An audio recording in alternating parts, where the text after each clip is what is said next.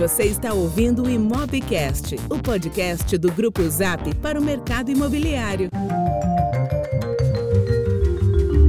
Olá pessoal, estamos de volta com mais um Imobcast. Sou Lucas Vargas, CEO do Grupo Zap, e hoje a gente tem um episódio especial de virada de semestre. Fechamos o primeiro semestre agora, estamos já em julho e a gente resolveu fazer um episódio especial ah, para falar um pouco justamente deste primeiro semestre de 2020, que foi bastante conturbado, com, com, com, com muita imprevisibilidade. Quando fechamos 2019, a gente estava com expectativas muito positivas para 2020, vem essa crise que tem abalado diversos mercados e especialmente o segundo trimestre deste ano, que acabamos de fechar, 100% dele aí afetado pelas consequências desse coronavírus. E estamos entrando em um, um início de um novo semestre. Já muita coisa mudou em todo o mundo, países que reagiram de formas diferentes, mercados que foram impactados de formas diferentes e, e também uh, uh, ainda com um, uma, uh, um quê de incerteza em relação à saúde, em relação à economia e, obviamente, em relação ao mercado imobiliário. E para a gente explorar, então, um pouco disso, do que aconteceu com, com, com, o mercado, os impactos no mercado e na economia de forma geral, entrar um pouco no detalhe do mercado imobiliário, entender como, como que a gente foi impactado por todo esse movimento. E explorar essas expectativas para o segundo semestre, a gente achou que valeria a pena trazer um, um especialista que, que já é da casa e de fato é do Grupo Zap, nosso economista-chefe, o Danilo Ingiori, dispensa apresentações, já esteve com a gente aqui algumas vezes e nada mais justo que ouvir de quem vive e conhece esse mercado e conhece, e além disso é professor também de, de, de economia, para nos trazer as suas interpretações do que tem acontecido também um pouco das perspectivas. Danilo, seja bem-vindo. Acho que, ah, como a gente já falou diversas vezes em outras oportunidades aqui, seja no Imobcast ou em outros canais, ah, a gente tem, tem sempre uh, um, um, um, mercado hoje que é carente, eu diria, de, de conteúdo, é um mercado carente de informações, pouco transparente. E você tem, tem essa responsabilidade pelo DataZap de organizar esses dados e, mais do que isso, transformar isso em interpretações, em conhecimento e compartilhar. Então, o que a gente quer de você aqui ao longo desses talvez 45, 50 minutos que a gente vai falar aqui é justamente extrair de você esse conhecimento que, que todos nós sabemos que é muito útil para a gente seguir transformando o mercado imobiliário. Então, seja bem-vindo. Eu queria que você começasse, então, explorando um pouco desses aspectos de impacto na economia e no mercado. Maravilha. Obrigado, Lucas, aí pela oportunidade. Um prazer voltar aqui ao Imobcast. É, de fato, né, acho que não só a DataZap, como o próprio Grupo Zap, né, coloca no centro das suas, das suas missões informar o mercado.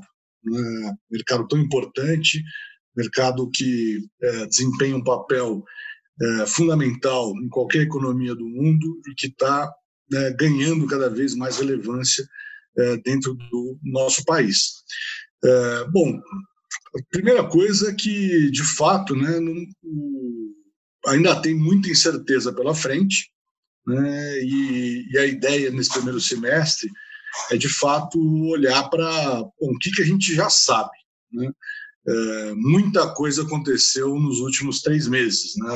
Às, às vezes, ao olhar né, para dados, números, eventos, é, não só no Brasil como fora, a impressão que dá é que passou uma década, né? não apenas alguns meses. É, então vamos lá, deixa eu começar de uma forma panorâmica, olhando um pouco para fora do Brasil. Depois a gente entra no Brasil e dividir também em aspectos mais macroeconômicos é, dos aspectos mais específicos do mercado que interessam mais de perto para a gente. Então, primeiro olhar para o mundo, né? Assim, a crise do, do novo coronavírus, a, a, chamada pandemia, né, merece esse nome porque de fato são raríssimos os lugares do, do planeta que escaparam dessa. Né? A gente conversa com muita gente fora do Brasil e está todo mundo, de uma forma ou de outra, é, muito impactado pelo que está acontecendo. É, no começo da história olhar para a evolução da própria pandemia e as dificuldades né, que o controle dessa, dessa doença, do espalhamento da doença, é, tem, tem apresentado. Então, a gente sabe que né, países, a China é, primeiro, depois os países da, da, Europa e, finalmente, aqui a América, né, estão em fases diferentes, né, entraram é, em momentos diferentes na, na, na crise, é, mas, de uma forma geral, todos os países estão experimentando é, estratégias de relaxamento. Né? Seja os que já têm a epidemia mais em controle, como o caso da Ásia e da Europa, sejam países que ainda não têm controle, não conseguiram controlar a epidemia, como é o caso dos Estados Unidos e do Brasil. Né? Então, o prolongamento dessa né, da, da, epidemia está forçando as economias a, de alguma forma, começarem a retomar as suas atividades, muito em cima de protocolos, né, protocolos de higiene, protocolos de é, comportamento, é, mas ainda com pouco conhecimento sobre o que, que significa esse relaxamento. E mesmo em países né, que, que a epidemia está mais bem controlada, a gente está percebendo as dificuldades que, esses, que essa abertura, que o relaxamento nas, nas medidas de distanciamento social estão apresentando, né, essencialmente com volta do crescimento dos casos. Então, isso coloca né, uma, uma, primeira mensagem que, de fato, né, um, é um problema é, gigantesco e que a gente ainda está aprendendo como lidar com ele. Né? Tem duas boas notícias que, que merecem ser ressaltadas né, logo de cara, que, que botam, vamos dizer assim, um pouco menos de aflição no processo. Né? O primeiro deles, a primeira delas é em relação aos protocolos médicos. Né? Então, embora ainda não tenha um tratamento com base em medicamentos que é, curem a doença, né? que, que resolvam o problema, é, teve muito avanço nos protocolos médicos e o que a gente vê é, de evidência é que uma vez que, que alguém tem essa doença e, e, pare no hospital, as chances de mortalidade diminuíram muito. Né? Então, foi desenvolvido, né, alguns chamam aí do processo silencioso do protocolo médico, mas foram desenvolvidos protocolos que, que, que tiveram um, um, sucesso bastante grande, né, levando-se em consideração a ausência de medicamentos é, que curem a doença. E outro, a outra boa notícia é que, de fato, né, nunca foi feito um investimento tão grande no desenvolvimento de vacinas, e que, embora a gente ainda não tenha uma vacina já é, comprovadamente eficaz, existem algumas vacinas que já estão nas suas fases de testes clínicos com grandes populações. Então, a esperança de que a gente tenha uma vacina é, relativamente em breve também tem aumentado. Né? É, não temos a vacina ainda, não temos medicamentos ainda, então, de fato, já sabemos que o segundo semestre vai implicar é, a continuidade né, de situações com bastante risco, cautela, e que o relaxamento vai ter que ser feito de forma muito, muito cuidadosa. Então, esse é um, é um primeiro panorama. Né? Ah, o segundo panorama é o rebatimento dessa crise é, sanitária né, no lado econômico. E aí, mais uma vez, a magnitude desse processo né, já é reconhecida como algo muito, muito importante. Né? Então, a, a, figura que está na cabeça de todos os analistas, ao fazerem suas, ao olharem para os dados que já, que já saíram e a fazerem suas projeções, é que, de fato, o mundo está vivendo né, a maior recessão no, no último século, quase, né, ou seja, desde a década de 30. Né. Então, especificamente, isso, isso significa grandes contrações é, de produto, é, muitos problemas é, em manter a atividade econômica globalmente e localmente, né, e com uma consequência inevitável de perda de emprego de um número muito grande de pessoas, de um lado, e de falência de empresas de outro. Né. É, o outro lado da história econômica é que os governos, um número muito representativo de países, reagiram a essa crise de forma contundente, né? e, mais do que isso, de forma muito parecida. né, no sentido de movimentar recursos públicos né, em grandes volumes para tentar mitigar os impactos é, do processo recessivo. Né? Então, de um lado, olhando para famílias que perderam renda, né? então tem grandes programas de transferência de renda direto para as famílias, e de outro lado, medidas tentando proteger as empresas, né? seja via crédito, seja via medidas é, de retirada de impostos, né? de diminuição de despesas do lado de folha de pagamento, é, e assim por diante. É, isso é muito bom, acho que são pouquíssimos economistas que discordariam de que isso seria necessário. É, então, em linhas gerais, é, a gente acredita que esses pacotes de medidas de mitigação né, do, dos impactos estão indo muito na direção correta e são absolutamente necessários, mas eles têm um custo. Né, e esse custo é o aumento do endividamento é, dos governos é, em, em, quase todos os países. Né? Então, uma coisa que a gente já sabe é que o mundo pós-pandemia vai ser um mundo em que os, os governos vão estar mais endividados. Isso, em alguns países, não é tão problemático, porque entraram no processo com nível de endividamento menor, ou porque são países com mais credibilidade do ponto de vista de política fiscal e, portanto, podem é, encarar níveis de endividamento mais altos, mas é particularmente é, problemático no Brasil, né, em que a gente já tem um nível de endividamento é, alto para o nosso é, padrão de renda e estava justamente depois de três, quatro anos é, tentando fazer esforços para reduzir é, o, o, processo de endividamento, ainda numa situação bastante frágil. Né? Então, tem uma preocupação de como é que a gente vai lidar com, com o crescimento da dívida pública é, daqui para frente. Né?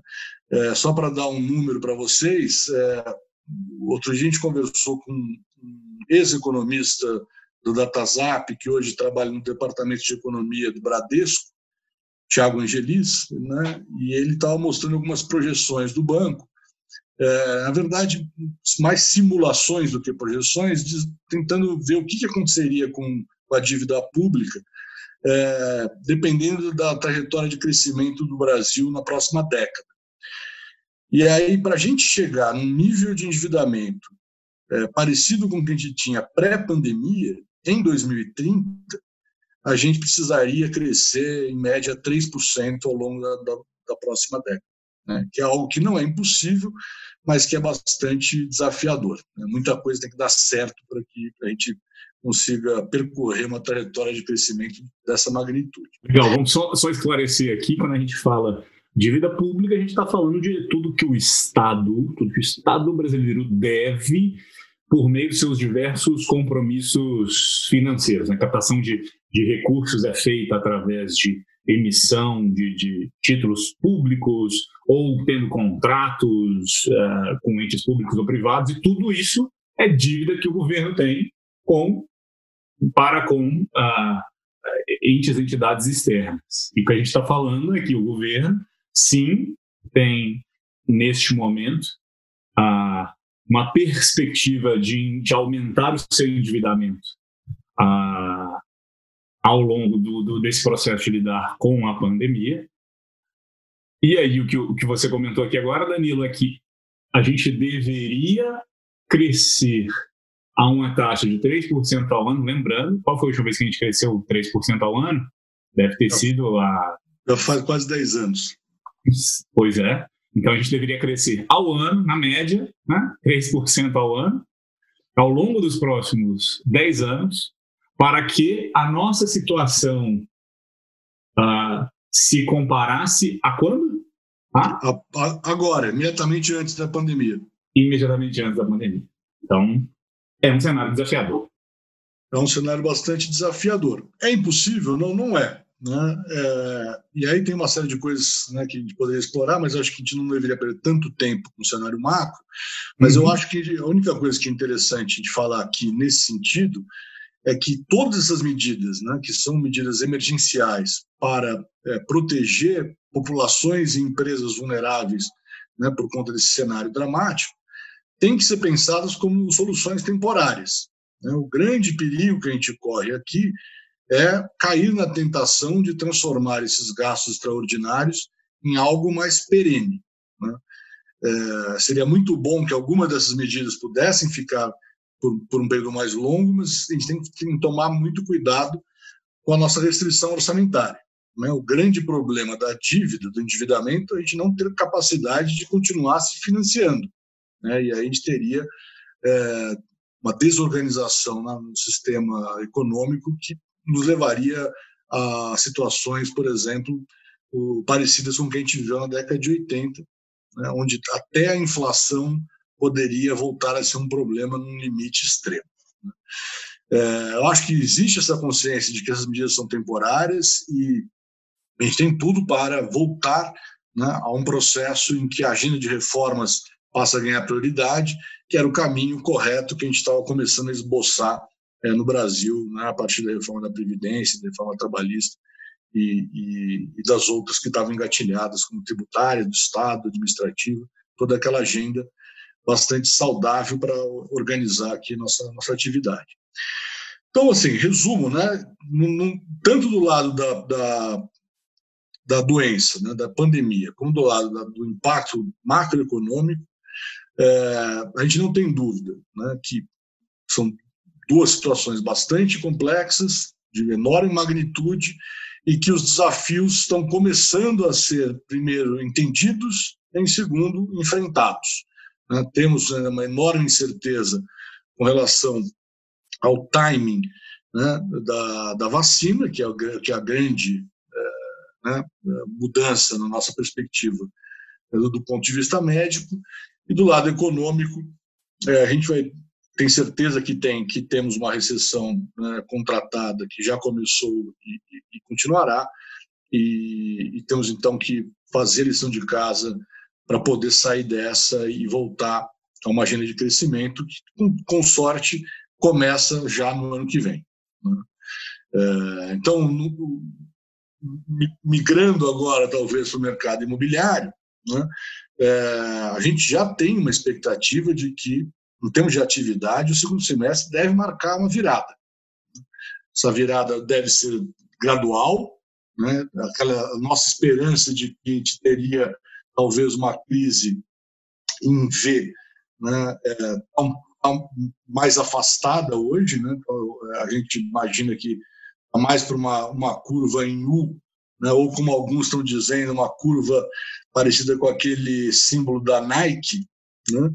É, então, a, a, a, perna que desce vai ser bastante íngreme e depois a que sobe vai ser bem menos íngreme. É, mas, de qualquer forma, a gente acredita que deve ver um, uma recuperação, já mostrando assim seus primeiros sinais ainda em 2020.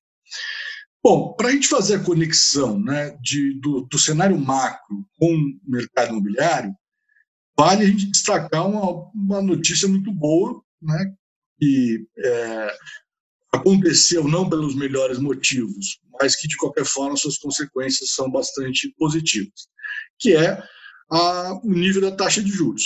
Então, durante os primeiros meses da epidemia, né, é, observamos novas quedas da taxa Selic, né? Então, nesse momento, ela está em 2,25% ao ano, né? então, mais um é, uma, um nível é, historicamente baixo. Né? É, basicamente, mesmo com inflação baixinha, a gente está aí né, entre 0% e 1% de taxa de juros real, que é algo que a gente nunca viu é, no mercado imobiliário. Mais interessante ainda é que a gente está observando os agentes financeiros né, que financiam a atividade imobiliária, seja na ponta para pessoas físicas, seja para as empresas, construtoras, né, é, é, construírem seus empreendimentos, o, as taxas também estão caindo. Né? É, e aí uma coisa que a gente sempre fala, né, muito, muito antes da, da epidemia, quer dizer, uma taxa de juros é, nesse nível, mesmo com uma crise macroeconômica da magnitude que a gente está é, observando, ela, ela, é muito poderosa para estimular o mercado imobiliário. Né? É, gente, isso vale tanto na ponta né, de quem quer tomar um investimento, né, então que quer comprar um imóvel e precisa do financiamento para isso. Né? É, então, isso barateia bastante né, a, a, a, a, compra de imóveis financiados, que significa que um número maior de pessoas pode é, entrar né, nos financiamentos, e principalmente do lado né, da, do, do, investidor. Né? O investidor, é, aquele que tem recursos para investir, né, com juros nessa, nesse patamar, ele ganha muito pouco né, nos chamados investimentos de renda fixa, né, nos, nos, investimentos que são baseados em títulos públicos.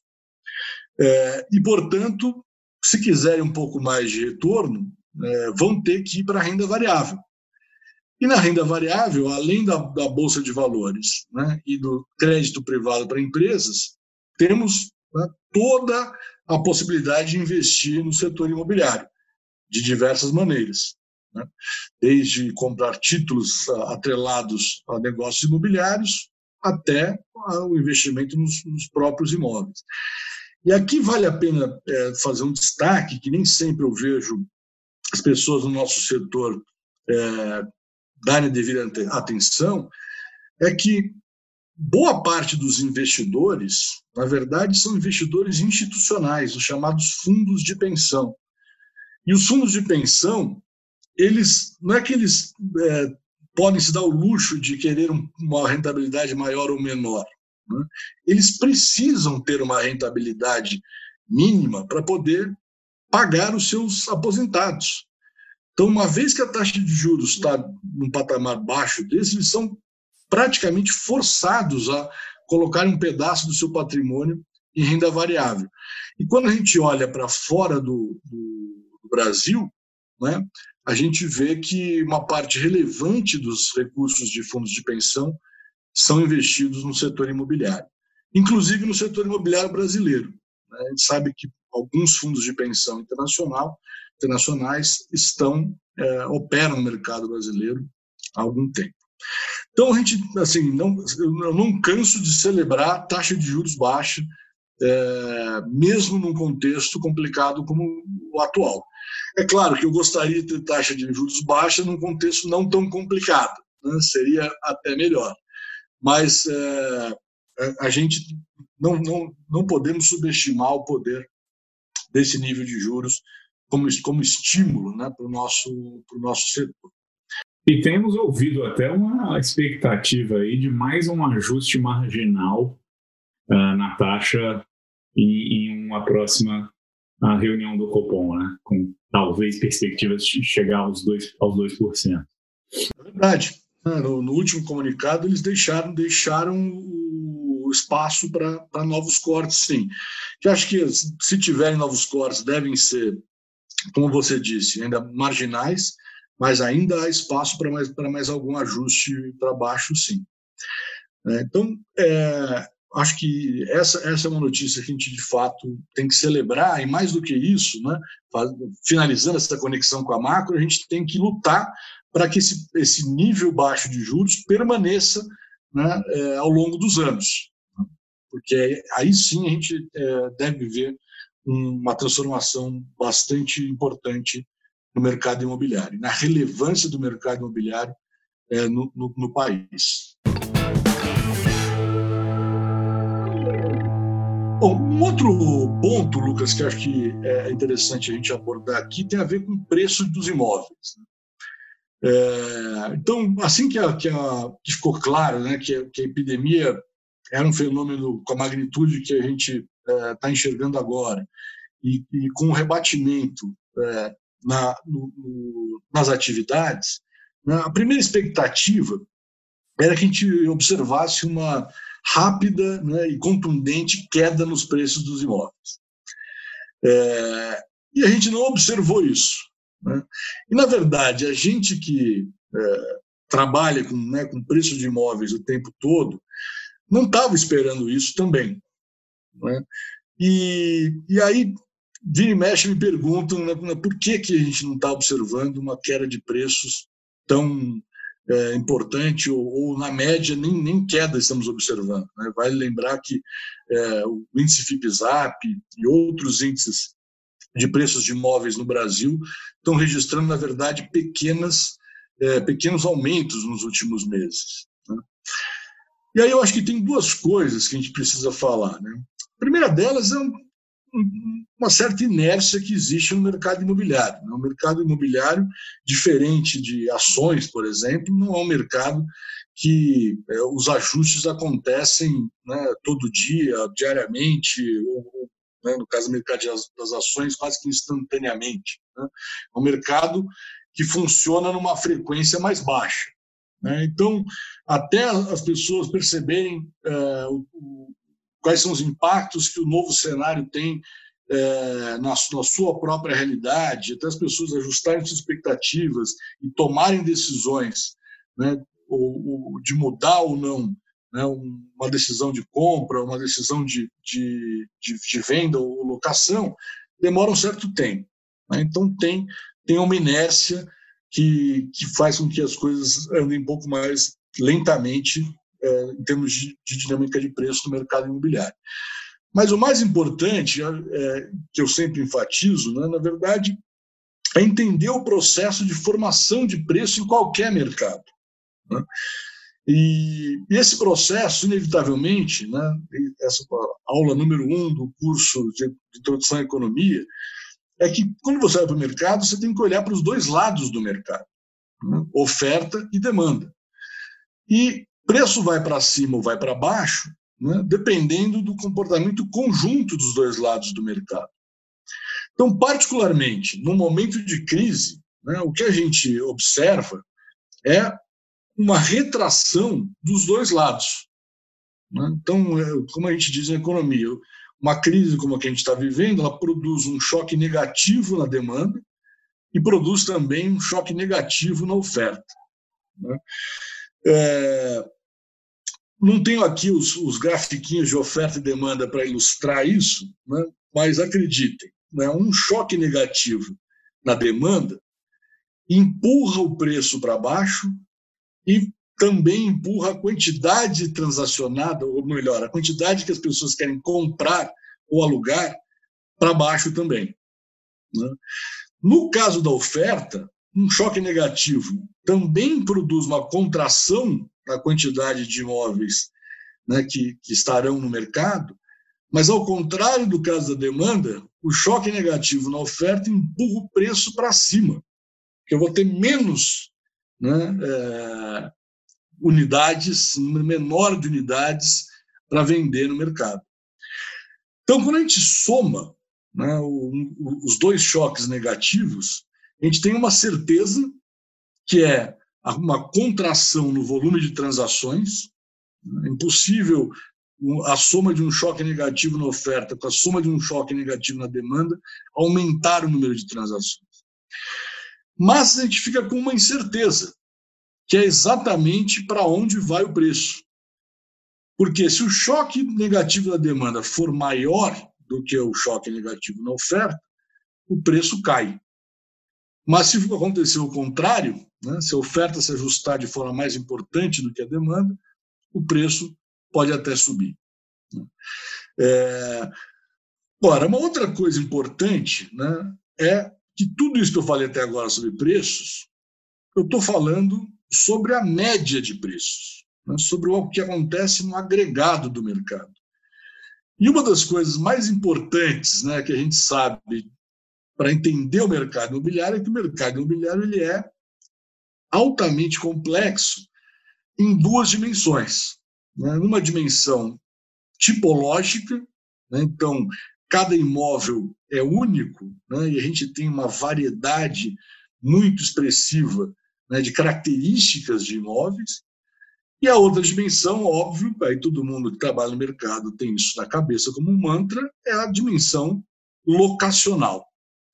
Então, quando você coloca essas duas dimensões, né, as, com, com, as suas respectivas complexidades juntas, é, a gente vai gerar comportamento de preços para todas as direções. Né? Então, eu não tenho dúvida que, que nesse momento agora tem muitos imóveis que estão perdendo preço. Né? Tem muitas situações em que o proprietário está baixando o preço porque precisa vender ou precisa alugar. Em outros casos, não é, não é absurdo pensar que os imóveis podem estar até aumentando de preço, né? já nesse, início de pandemia. É, então, com isso, a gente sabe que é, vai, vai haver muita oportunidade, seja para venda, seja para compra, seja para locação durante a crise. Né? O, eu sempre gosto de lembrar né, é, duas coisas ligadas ao mesmo período. Um que assim, a DataZap ela surgiu no início da última crise. A gente começou a mostrar os nossos nossas ferramentas de precificação, nossos estudos, nossas análises em junho de 2015, cinco anos atrás, quando a última crise estava começando a se formar. Né? É, por que eu gosto de lembrar isso? Porque a gente, obviamente, tinha um certo temor de, pô, vamos começar né, uma, uma nova empresa é, no, no início de uma crise. Mas o que a gente observou? Que, na verdade, durante a crise, tem muita oportunidade, só que essas oportunidades não são tão óbvias, não, não são tão evidentes, não estão aí para todo mundo ver a, olhos nus.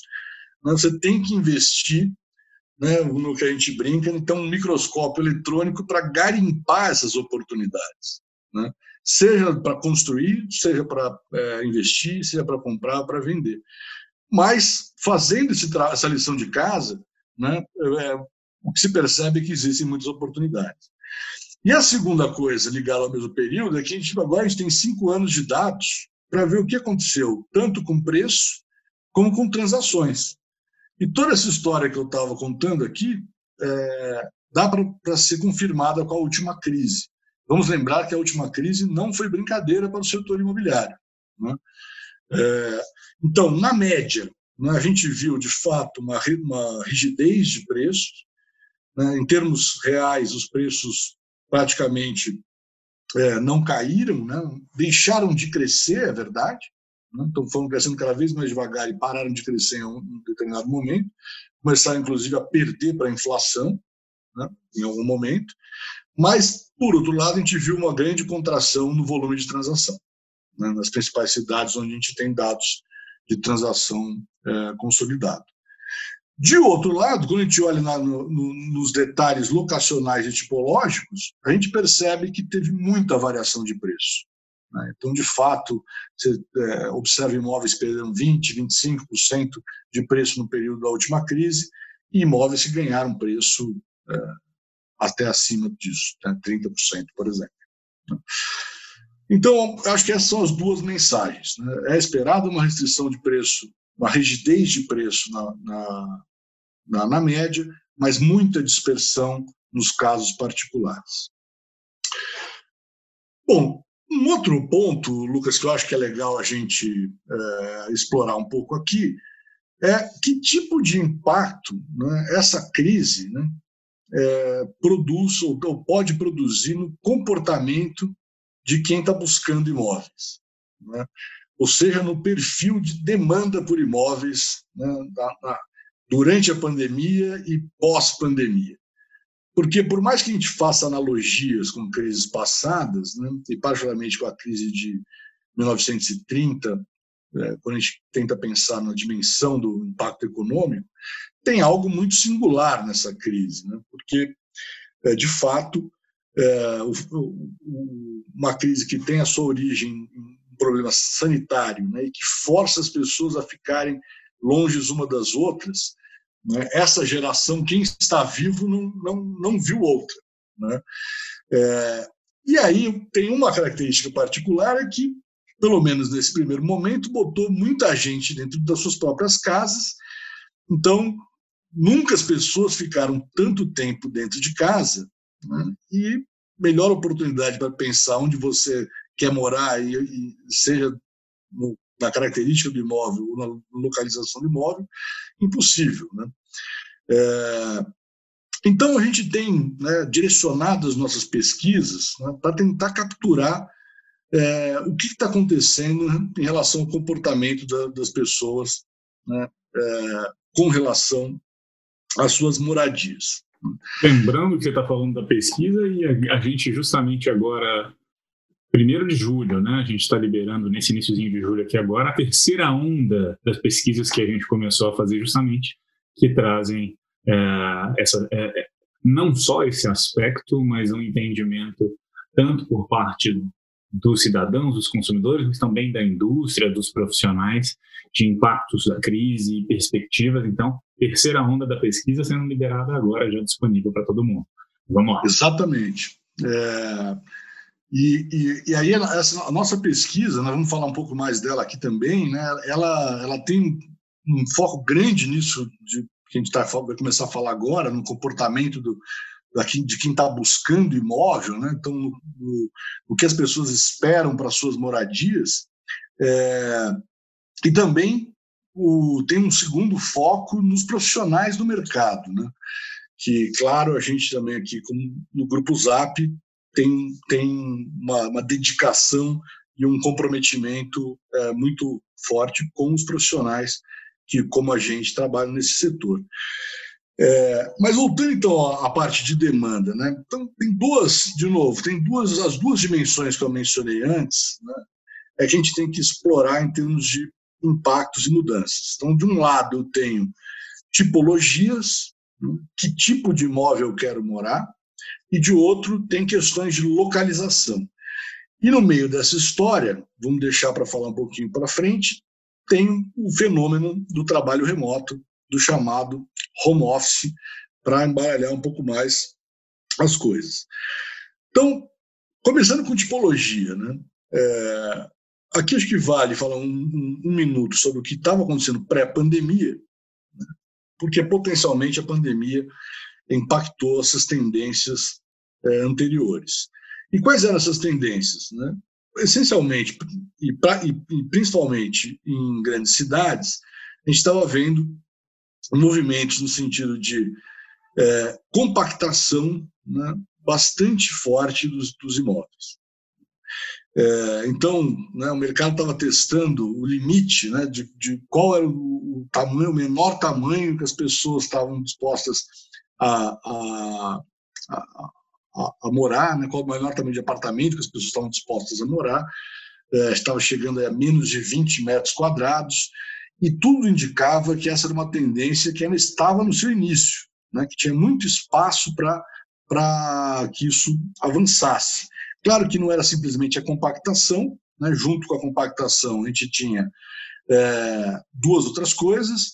Primeiro, imóveis bastante centrais, no sentido de estarem localizados em locais cercados de amenidades né, urbanas é, de toda a natureza, desde bares, restaurantes, serviços, lojas e empregos. Né? E, por outro lado, toda uma discussão é, em cima de, da habitação como serviço.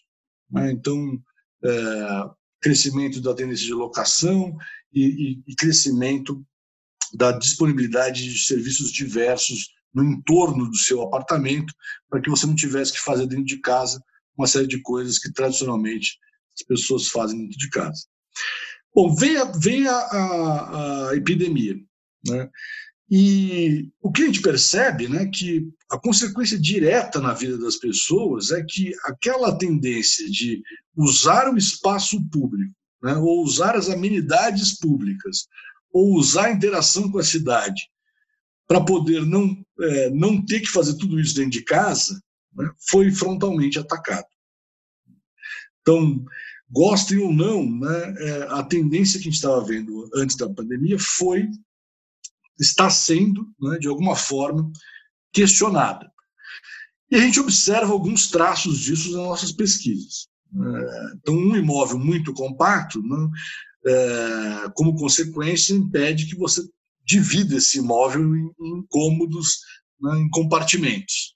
E uma das coisas que aparece nas nossas pesquisas, aliás, nas três ondas, é, é um desejo né, de, de morar em imóveis mais bem divididos. Então, quando a família ou as pessoas que moram juntas ficam o tempo todo dentro de casa, né, é, surge a necessidade de ter um espaço só para você, mesmo que temporariamente. e de diversas formas. Né? Pode ser por trabalho, pode ser simplesmente porque você está em casa, pode ser, é, eventualmente, infelizmente, no caso de ter um doente dentro de casa. É, vista né, na, na, janela, algo também passa, passa a ser é, bastante valorizado e aparece nas nossas pesquisas. E, finalmente, a ideia de que talvez né, as pessoas queiram morar em lugares maiores. Isso também aparece nas nossas pesquisas, mas de uma forma menos é, evidente é, e talvez menos forte do que a gente esperava é, antes de fazer essas pesquisas. Né?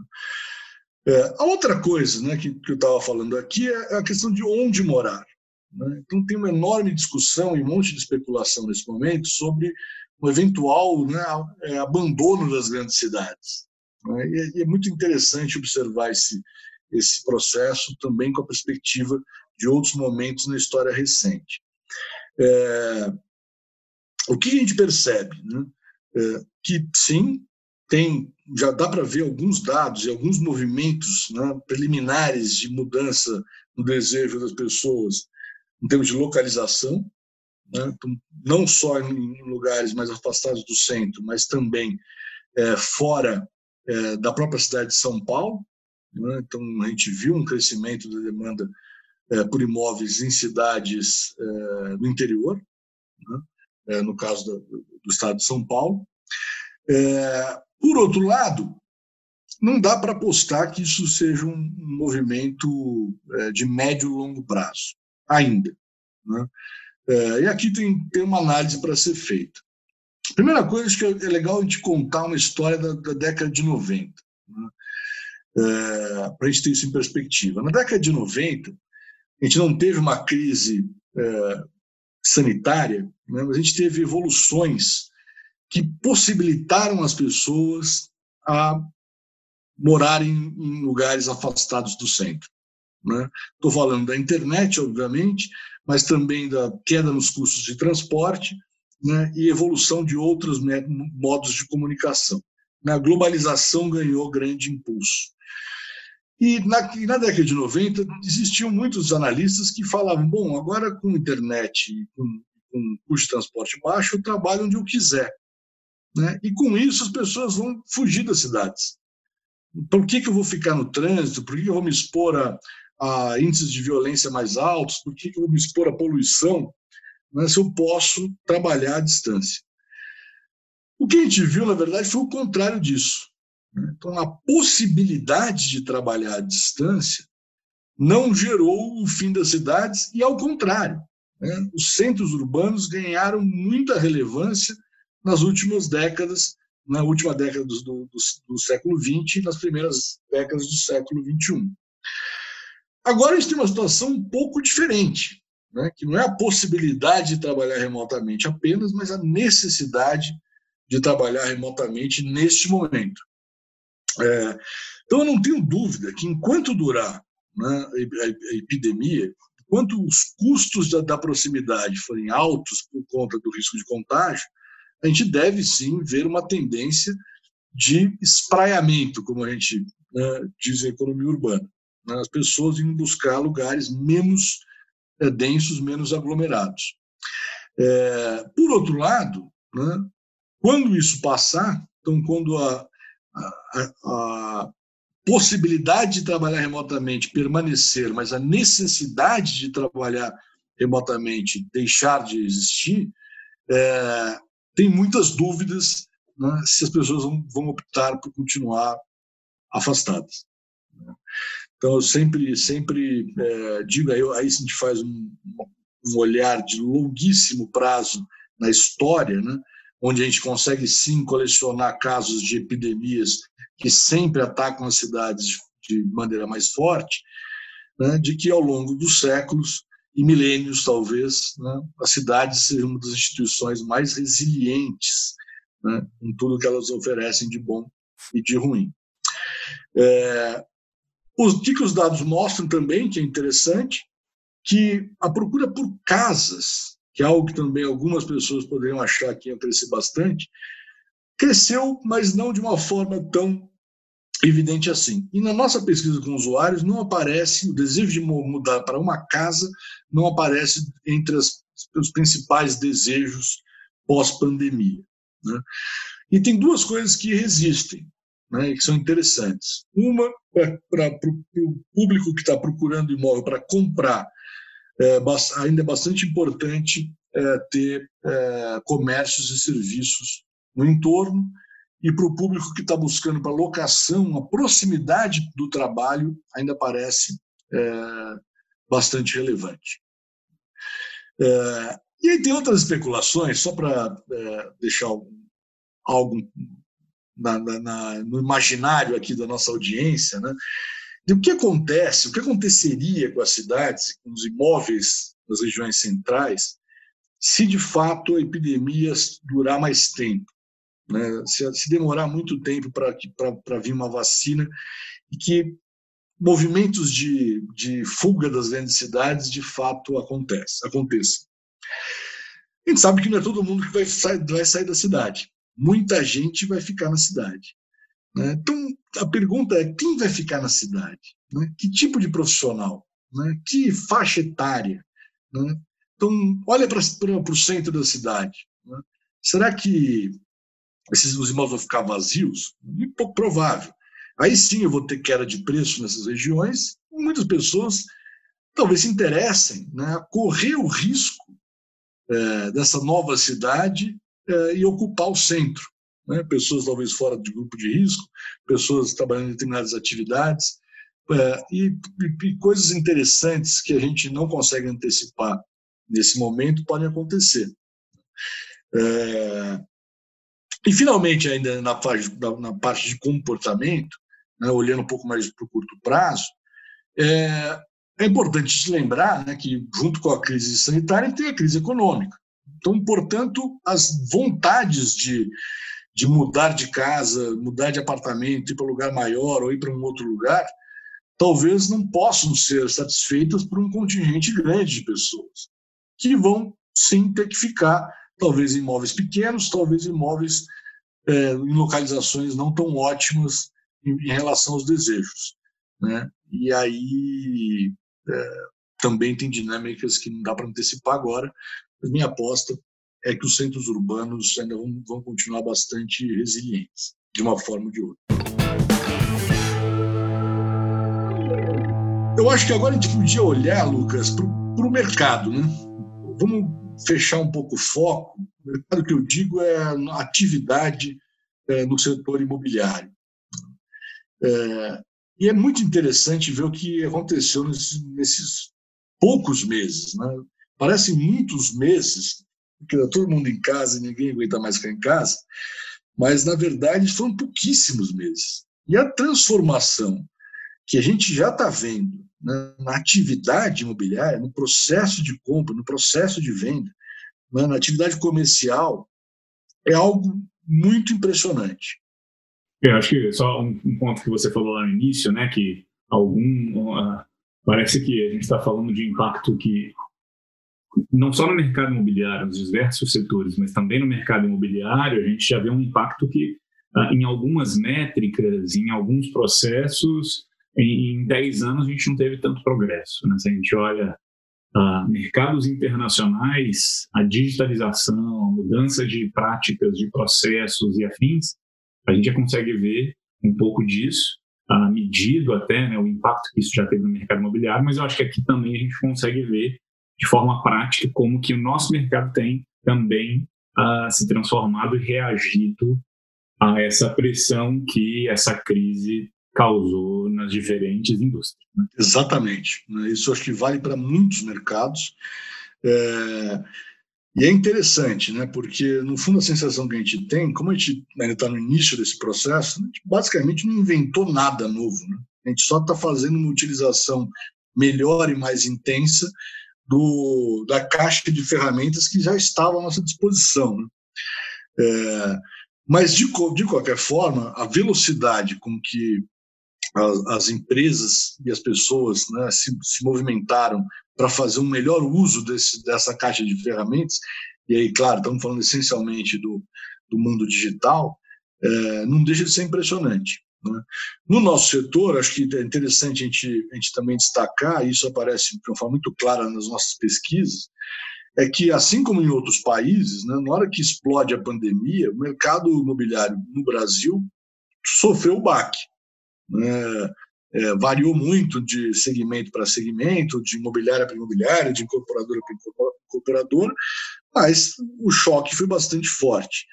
É, uma parte disso né, é inevitável, tem a ver com o, cenário econômico mesmo. Né, as pessoas já perdendo emprego, já perdendo renda, com medo né, de perder emprego e renda é, com o que vem pela frente, começaram a ajustar seus, suas decisões. Mas tem uma outra parte importante que tem a ver com o que a gente estava falando agora, que, assim, no caso do mercado imobiliário, uma boa parte, né, a maioria das transações acontece no, no, no face a face, né? seja na visita no estande, no caso de imóveis novos, seja na visita do, do próprio imóvel, no caso dos imóveis usados. Né? Esse é o, o jeito desses negócios imobiliários acontecer em qualquer lugar do mundo, diga-se passagem, depende muito, ou dependia muito, desse, desse contato físico, dessa interação né, de visita em loco. E quando a gente olha, né, pergunta para os consumidores e para os, e para os profissionais os motivos da, dos impactos no início da crise e até agora, né, uma parte importante disso tem a ver com a impossibilidade das visitas. E aí, nesse sentido, o mercado reagiu muito rápido. Né? Eu acho que a gente, sem falsa modéstia, contribuiu para esse processo né? mas as imobiliárias, incorporadoras, os corretores se movimentaram muito rápido para abraçar tudo que existia de disponível em termos de ferramentas digitais né? e tentar, na medida do possível, oferecer alternativas né, às visitas uh, físicas. E eu diria que, que de forma muito bem sucedida.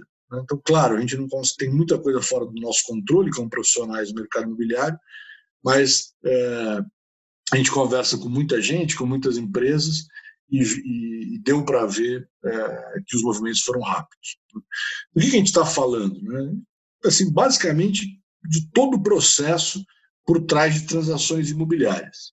Então, desde corretores né, é, se preparando para poder falar remotamente com seus clientes, né, melhora da qualidade dos inventários né, e dos anúncios é, colocados no, nas plataformas digitais. Né, e aqui tem um destaque né, super interessante das nossas pesquisas, que é um pedido dos consumidores de que é, os, os, anúncios incluam é, os endereços completos né, dos, do, dos seus imóveis e, se possível, até informações sobre o entorno desse imóvel, o que está disponível na rua, no bairro, né, no entorno do imóvel.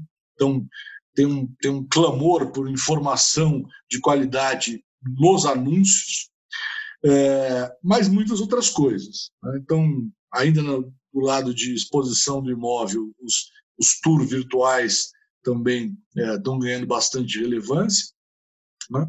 mas avançando para o processo de, é, da transação, toda a parte de documentação, né? seja no nível do contrato, seja no nível do, do registro, né, já estão, estão os, os, os, números estão crescendo em relação de digitalizar é, todo esse processo, né, e aí até o uso da, da tecnologia é, ligada à inteligência, né, como por exemplo a precificação automatizada. Então a gente está né, recebendo muita, muitos contatos e tem mu muitos bancos e agentes financeiros interessados em conhecer as nossas ferramentas de precificação automatizadas que evitam é, a visita, né, no caso do avaliador. É, o interessante é que esse tipo de coisa também não, não foi gerado na pandemia. Né? É, de fato, o Conselho Monetário Nacional aprovou a utilização dessas ferramentas em novembro do ano passado. Né? Ela só está sendo, de novo, mais utilizada a partir da crise. É, então, acho que a, né, a, gente aqui no setor que se lamentava, de certa forma, né? a gente tá, nós, nós somos uma empresa de tecnologia dentro do setor imobiliário. Então, tudo que a gente queria ver era né, a chamada transformação digital do nosso mercado. Está né? no nosso DNA promover essa, essa, essa transformação ou participar dessa transformação é, como protagonista. E aí a crise, de fato, é, acelerou muitas das coisas que estavam andando lentamente antes da crise, da crise é, estourar. Excelente. Então, conseguimos ver aqui ah, tudo que ah, o nosso mercado já tem ah, movimentado, se mobilizado para atuar nesse novo modelo, para atuar com essa restrição de mobilidade, ah, seja com alguns recursos não disponíveis, mas outros que foram agora potencializados. A gente tem usado canais de comunicação diferentes, dispositivos e afins ah, com, com, com muito mais intensidade, descoberto novos usos, aprendido a trabalhar nesse novo modelo. E estamos, estamos lidando. Né? Não, não, não, é a, não, não é a primeira, não vai ser a última crise. Então, legal, faz parte. A gente sabe que quando a gente chega aqui numa situação como essa, a gente começa a buscar uh, o que, que é o futuro para que a gente esteja bem preparado para surfar essa nova onda. E como você comentou, esse segundo semestre está com cara de que deveria ser um momento em que a gente começa a ver esses sintomas de recuperação, essa, essa retomada. Não sabemos ainda em qual intensidade ou não, mas se é isso, a gente já deveria estar agora se preparando para esse novo momento, como, como estar pronto para esta nova, a, a, esse novo momento de retomada de mercado. Danilo, vamos, vamos fechar aqui. A gente já está há, um, há um tempo aqui explorando de forma muito legal tudo ter acontecido, mas seria legal agora, para a gente poder fechar nesses últimos minutos, ter um pouco de legal, mas então o que, que a gente pode esperar, especialmente para esse próximo semestre, para este semestre que está começando agora, segundo semestre de 2020? Joia, Lucas.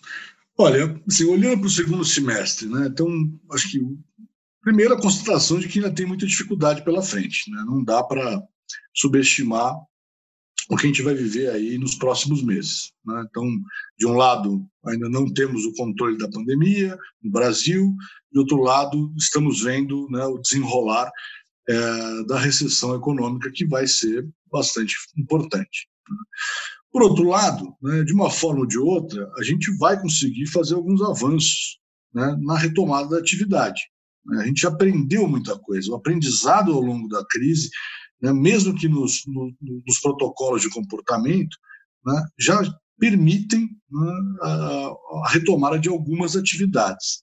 Né? Então, a expectativa é que, aos poucos, a atividade retome, pode ter idas e vindas, mas que a gente entre num processo né, de, de recuperação. Por mais lento que possa ser, vamos entrar. Né? É, aí tem uma segunda coisa, né, que também faz parte do aprendizado, que é com os meses, a gente, essas, vamos dizer assim, essas primeiras evidências do, das mudanças no comportamento vão começar a se consolidar. Né? Então é muito importante a gente ficar atento a isso. Né? Olhar, bom, para que direção o mercado imobiliário vai, vai seguir. Né? A gente já tem algumas, algumas pistas, é, mas são, nesse momento, né, dado o início, né, pouco tempo né, após a crise, ainda são mais hipóteses e movimentos que podem se reverter é, nos próximos meses. Então, é importante a gente ficar observando mudanças, sejam mudanças em relação à localização, seja em relação à tipologia. O que vem pela frente, nesse caso, ainda é bastante incerto. É, e, finalmente, eu acho que a gente tem que é, apostar né, no, no, nosso setor. Então, a resiliência que foi mostrada nesse, nesse processo da, dos primeiros meses da crise né, é, mais uma vez, é, a comprovação de que o setor imobiliário não é um setor dispensável né, em nenhuma circunstância. Né? E a gente tem que capitalizar em cima disso. Né? E, claro, eu sou um pouco suspeito para falar, mas a minha receita é investir em conhecimento. Né? Da mesma forma que as ferramentas digitais estavam aí disponíveis, hoje a gente tem toda uma plataforma né, de indicadores, de modelagem, de análises que permitem que as decisões sejam feitas com uma base empírica mais sólida. Né? Então, usem e abusem disso. Né? É, como eu disse, as oportunidades vão continuar aparecendo em qualquer ponta: locação, construção, compra, venda, investimento. Né? É, e eu tenho certeza que o segundo semestre é, vai continuar oferecendo é, essas oportunidades. Né? Num momento de crise, a gente tem que estar tá, é, armado com tudo que está à nossa disposição. É muito legal como você falou. O, setor ele é, ele é estruturante, né? Ele é natural que a economia é uma teia de, de, de, de indústrias que estão conectadas, algumas mais propulsoras e interconectadas a outros segmentos, subsegmentos de indústrias do que outras, e natural que o mercado imobiliário seja uma dessas grandes, esses grandes setores que, que, que, que têm vincos e raízes que permeiam para vários outros segmentos. Então, a gente está falando de, como você já comentou aqui, um pouco construção, compra, venda, etc., mas pensando em termos de setor, a gente tem o mercado uh, de construção, o mercado de uh, materiais de construção, o mercado de incorporação, o mercado de intermediação imobiliária, a gente tem o setor financeiro oferecendo crédito para as empresas e para os consumidores, e, e, e por aí vai, né? Então, tem vários ramos aqui, a gente está falando de milhões de pessoas que são empregadas diretamente, a gente está falando de centenas de milhares de unidades que são transacionadas por ano. E, então, é um setor muito robusto e que, um, como você comentou, ele é muito resiliente, né? muito resistente a esses chacoalhões, e, por outro lado, o próprio governo acaba dando a devida importância uh, e, e usando esse setor como um ator no processo de recuperação do mercado.